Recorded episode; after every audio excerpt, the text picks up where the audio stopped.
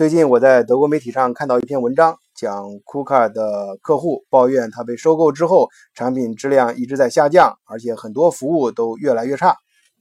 呃，我正好国内有投资圈的朋友，当年是参与了这件事，所以我对这件事呃有着格外的一个兴趣，我就深挖下去，往后顺藤摸瓜的看能不能找出一些具体的东西来。啊，还真是没找着什么。呃，除了他给出了一个非常。啊，就有一定侮辱性的这种画面，就是画了一个库卡，然后他身上长满了病菌。当然，我觉得这这个文章的呃言语之外呢，他他就是暴露了一种德国人的心态，就是我们作为工业四点零的代表之一的这样一个高科技企业被中国给收购了啊，他们内心呃充满了很大的不愉快。呃，这则新闻呢，其实我呃，或者说这则报道，我不想谈它反映的事实到底有多严重，因为呃，我觉得时间还太短，可以拉更长的时间去观察的。但是我倒是想起了另外一个企业，让我更想谈啊，另外一件事就是呃，瑞典的沃尔沃。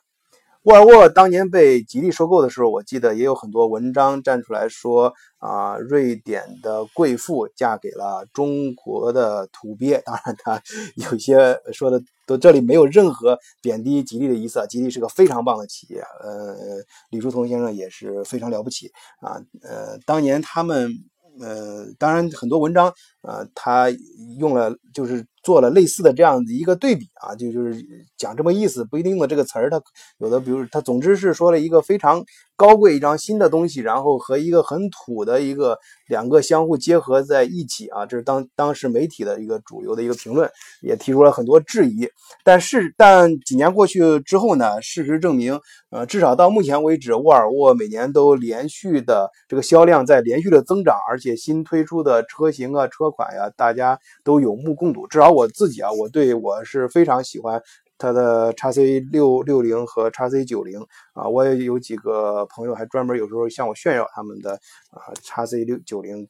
那个性能多么好啊！当然，我我我我我这里没有任何做广告的意思，只是完全是我个人的一个感受啊。呃，然后是他当时就是提出了这个，呃，我想引出的是什么呢？就是他提出了这个，呃呃，这个瑞典的。贵妇啊，下嫁啊，给中国的一个啊，就是就是下嫁这个词儿，他用了这个这个感觉，就是好像是呃，瑞典有一种想贵族想要一种平民化的一种一种一种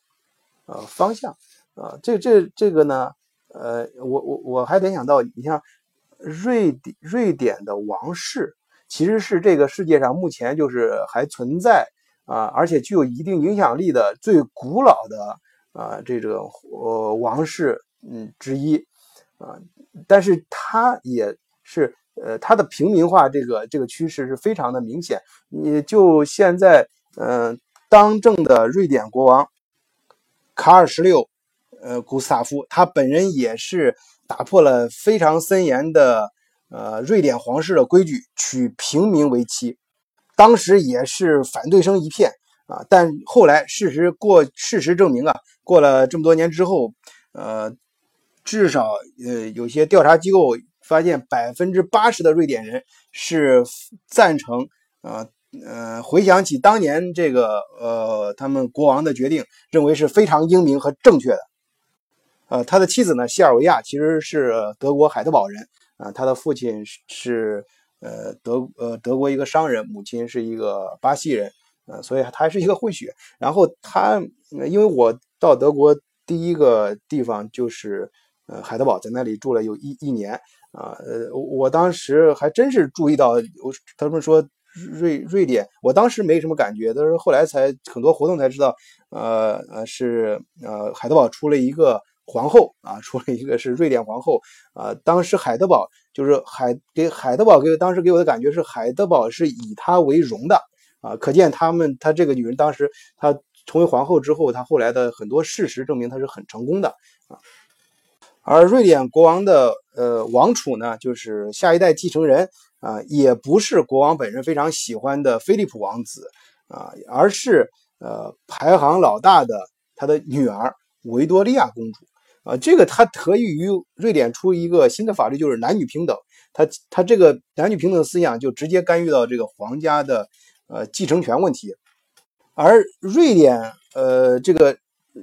瑞典公这个维多利亚公主她的婚事呢，也是前几年我相信大家稍微关注花边新闻的都会，或者是关注这方面新闻的都知道啊，她嫁给了自己的健身教练。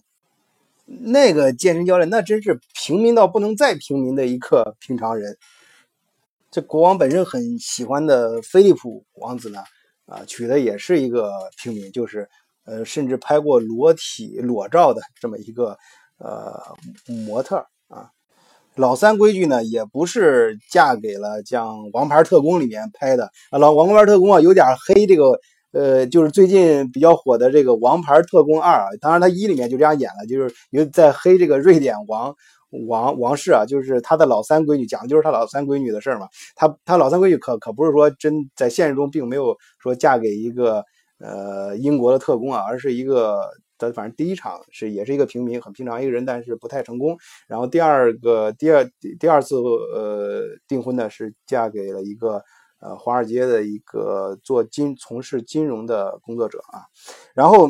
嗯，今天我讲这个主要是在讲什么？我我我我想从这个趋势里面啊，让大家给大家聊一聊，就是理解瑞典这个王室和瑞典的大企业，以及我在后面会今天节目后面会聊到一个斯德哥尔摩啊，或者说瑞典困局啊。呃或者说斯德哥尔摩困局，这他们之间是一个什么关系？我们从这个瑞典这个国家，它的皇室和呃呃和大企业，还有斯德哥尔摩困局之间的关系里面，能够呃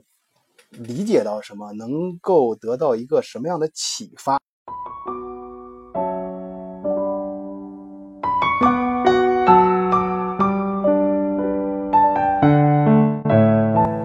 大家好，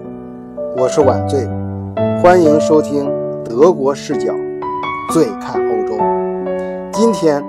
我就给大家聊一聊瑞典。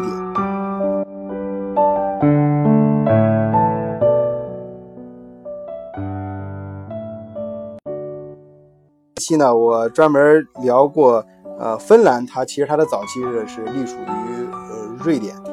但是瑞典呢，它的早期呢，其实是隶属，呃，是隶属或者臣服于丹麦，啊，我们可能是这样子反着去，按照反的顺序去聊的，从分支聊向它的主体。但当然，嗯，我们到最后呢，北欧几个国家聊完之后，啊，整体我会再再给大家聊一聊北欧这几个国家整体的一个脉络，它的皇室的啊这种衍生和和和它背后的一个逻辑关系。今天呢，我想从这北欧几个国家的国旗说起。不知道大家有没有注意到过，北欧几个国家它的国旗都是呃十字架，然后一个纯色的底啊，而且十字架的形状、大小啊和位置都一样。我们来看啊，这个丹麦的呃国旗呢是红底，嗯白十字架啊，挪威的呃。国旗呢是呃红底儿蓝十字架啊，当然它的这个红跟丹麦的红还不太一样啊，但是形状大小都一样啊。这个嗯，瑞典呢是蓝底金色十字架啊，冰岛呢是蓝底红十字架啊，它这个红十字架有白边儿啊。那个呃，挪威的那个红十字架也有嗯很很小的白边儿啊，还有芬兰，芬兰的。国旗呢，就是我们上一期讲的，芬兰的国旗是白底蓝十字架。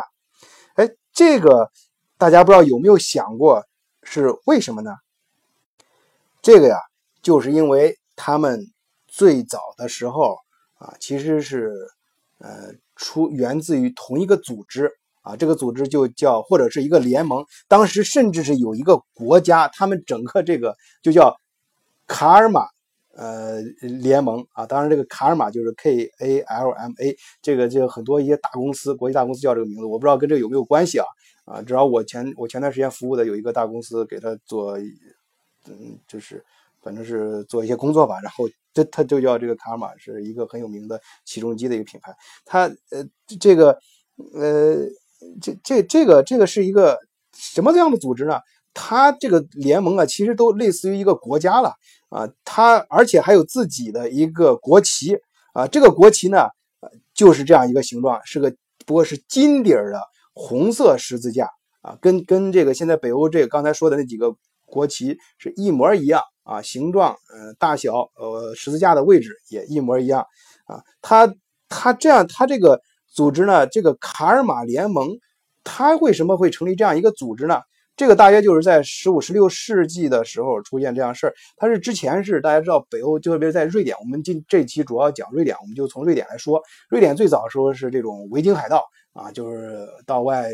嗯，当然它跟呃其他的海盗还不太不太一样。他们是一种，我个人 认为就是说有有一定思想的海盗啊，就是能够呃不仅是掠夺殖民啊，在背后还有贸易啊，跟着还给你做生意啊，这种。呃，是一种可以说是更全方位的海盗模式啊，对外的这种侵略啊，当然这种就导致他们本身国家也就非常乱，就是这种部落形式的，整天跟打群架一样啊。但后来呢，北欧这几个国家怎么统一？就是在新教啊，新出现了这个新教啊，这种统一。当然，这是一个从宗教和思想上，就是说从文化上，大家有这种统一建立国家的这种呃可能。而而另还有一个更。根本的意义。